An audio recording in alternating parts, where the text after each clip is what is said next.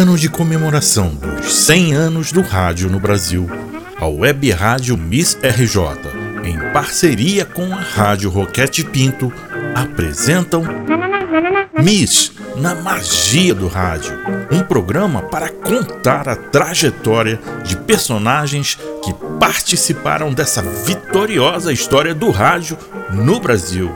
Gente que inovou, artistas que brilharam nos palcos, locutores, músicos, radioatrizes e atores que ajudaram a construir com criatividade e talento a importância deste veículo no país.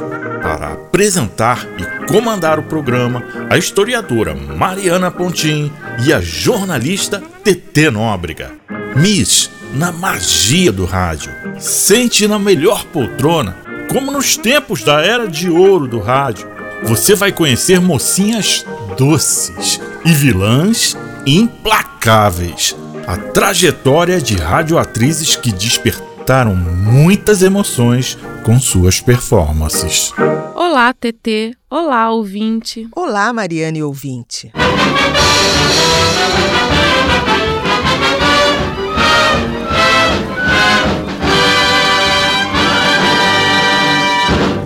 Contar um pouco da história de radioatrizes que marcaram época.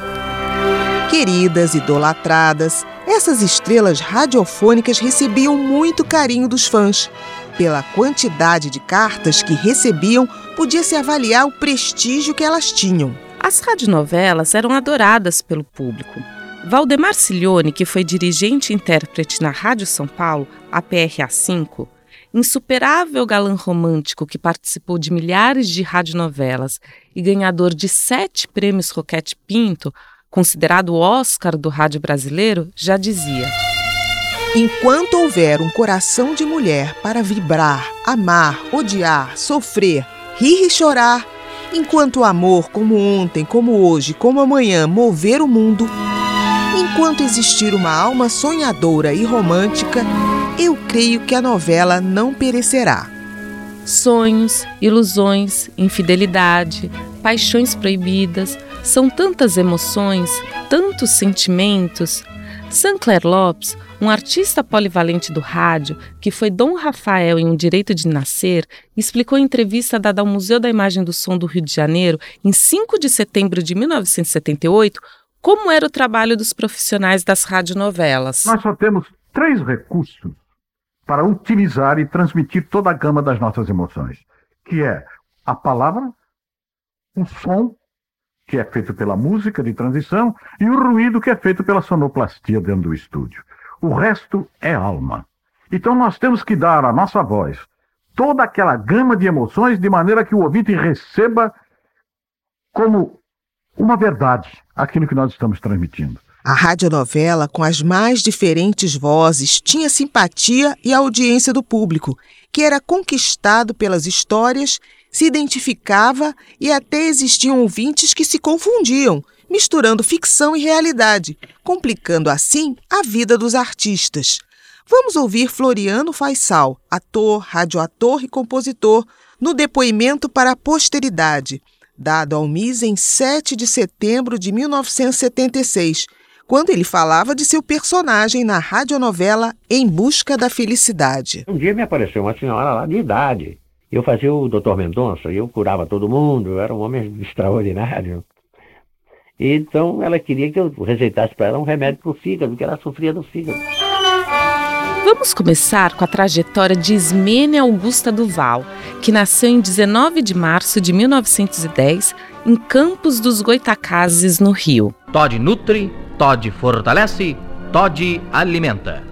E é Todd, o alimento integral e completo, que inicia sob a luz dos refletores este espetáculo inaugural do Teatro Todd, com a participação de uma estrela consagrada no teatro e no rádio brasileiro. Estrela que desde 1935 brilha na constelação radiofônica do Brasil, obtendo a admiração de centenas de milhares de fãs em todo o território nacional. Meus amigos, tenho a satisfação de apresentar Ismênia dos Santos.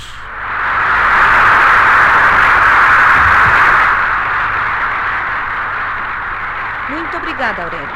Estou muito satisfeita pelo convite que recebi para participar do espetáculo de estreia do Teatro Todd. Satisfação que é compartilhada por nós, Ismene. Ninguém se esqueceu de suas notáveis interpretações nas novelas Renúncia, Fatalidade e mais recentemente na linda novela de Gueroni, Mãe. Realmente, Aurélio, foram papéis que eu também não esqueci e nos quais procurei da melhor forma possível viver os personagens das histórias que interpretava. Filha de uma família de artistas, Ismênia representou pela primeira vez no Teatro Municipal de Niterói. Ela fez parte do núcleo dramático Ismênia dos Santos, de quem era neta e quis prestar homenagem usando o mesmo nome da grande atriz baiana Ismênia dos Santos. Ismênia, a neta, foi uma das principais estrelas da Rádio Nacional. Então, vamos ouvir um trecho de Seu Viúvo e Dona Viúva, um programa humorístico de Max Nunes de 1948, em que ela fazia, em parceria com o ator, radioator, autor, letrista, compositor, radialista, apresentador e cantor Barbosa Júnior. Quem são eles? Como vivem? É o que vamos mostrar a partir de hoje. Dona Viúva é Ismênia dos Santos e seu viúvo Barbosa Júnior. As suas aventuras serão contadas todas as quartas-feiras, neste mesmo horário, por Max Nunes. Alô? Quem fala? Seu viúvo? Sim, senhora. E quem está falando? É a dona viúva? Exatamente. Ah, que deseja, dona viúva? É o seguinte, seu viúvo. É. que foi? É que a minha camisola, Sim. que estava pendurada na corda, não está mais. É? Será que ela caiu no seu quintal, seu viúvo? Mas, dona viúva, se a senhora mora num apartamento de baixo, como é que a camisola poderia ter caído para cima, não é? Ismênia dos Santos Trabalhou como profissional no teatro na Companhia Brandão Sobrinho, no antigo Trianon do Rio, depois atuando em várias companhias de comédia e operetas. Hum, meu Deus! Será galanteio ou não tem mais nada para dizer? Calma, Ismênia. Só no ano de 1931 ela trabalhou em 13 peças. É dessa época Malandrinha, Lucila, Desarvorada do Amor, sua Majestade, amor. No retorno de uma viagem de descanso por ordem médica, Ismênia pretendia continuar no teatro, mas aceitou o convite da Rádio Clube do Brasil para interpretar alguns quadros.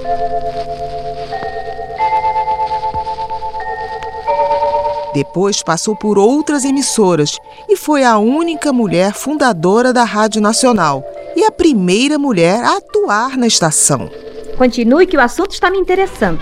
No dia 15 de setembro de 1936, três dias após a inauguração da Nacional, Ismênia apresentou o primeiro programa infantil da emissora, o Programa dos Garotos, e no dia seguinte, o programa feminino Hora das Damas. Participou de 37 a 40 como radioatriz do programa Teatro em Casa, dirigido por Vitor Costa, radialista e empresário que se tornaria seu marido. Ainda em 1940, Ismênia lançou um dueto com Orlando Silva.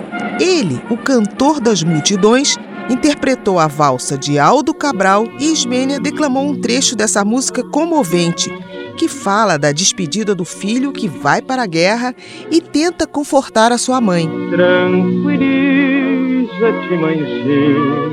Ela responde que se o retorno não acontecer, seu heroísmo serve de consolo. Era a guerra contra o nazifascismo. E pro campo da luta vai-se embora, em holocausto a pátria que ele adora, o filho que o dever cumpre restrito. É lá que entre o canhão e entre a metralha, o sarcasmo da morte mais gargalha no negro céu da boca do infinito. E o exército humano, exausto, exangue, vai lavando com as glórias do seu sangue do mundo essa pantera que o destrói.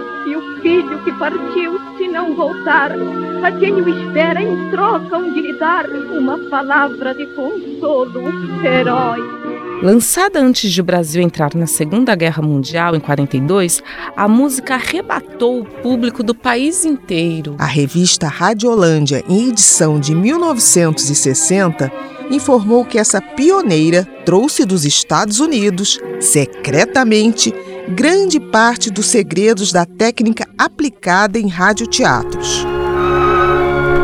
Ela apresentou durante bastante tempo, em parceria com Floriano Faisal, o quadro de humor Neguinho e Juraci na Nacional. Juraci! Juraci! Tô aqui, Neguinho! Aqui aonde, Juraci? No jardim, Neguinho! Estou aqui no jardim! Ah, eu já vou embora, sabe? Até logo, hein, Juraci? Pô, você já vai, Neguinho? Já, já vou, já. Oh, mas ainda é cedo. Depois do almoço você descansa um bocadinho. Ah, mas hoje eu não posso descansar, não. Eu tenho muito o que fazer. Ora, neguinho. Ismênia dos Santos, cantora e atriz, é considerada uma das mais belas vozes do radioteatro brasileiro. Em 1951, nossa querida Ismênia, que era uma glória do nosso radioteatro, foi eleita a melhor radioatriz do ano. Em edição de 1962, a Radiolândia elogiou a nossa musa. É uma voz de nuances preciosas, de inflexões perfeitas, servida por um temperamento de artista de escol. Meu Deus, quanta gentileza! Ismênia dos Santos trabalhou em diversas novelas nos anos 40 e 50, como A Gloriosa Mentira, Uma Vida, Um Nome de Mulher, Banzo, Grilhões Partidos, na série O Direito de Matar e ainda no programa Grande Teatro de Milos, no episódio Amor de Perdição, onde atuou ao lado de outra maravilhosa atriz, Isis de Oliveira. Vamos agora falar de uma niteroiense. Isis, abre-se a cortina fabulosa do seu teatro, do seu radioteatro. Isis de Oliveira, nascida em 18 de março de 1922, era filha de pai italiano e mãe piauiense. Desde criança queria ser atriz que o sonho se realizou? Aquilo que está destinado, ninguém tira.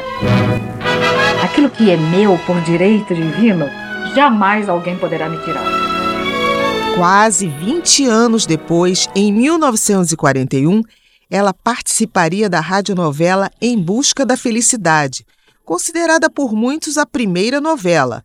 O fato é que, antes, em 1937, foi ao ar Mulheres de Bronze, na Rádio Tupi, com direção de Olavo de Barros e os inesquecíveis Paulo Gracindo e Nork Smith.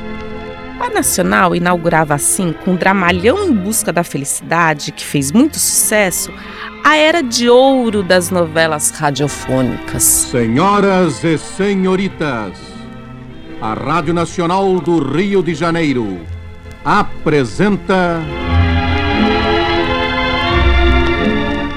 Em Busca da Felicidade. Emocionante novela de Leandro Blanco. A necessidade fez com que Isis largasse os estudos aos 14 anos.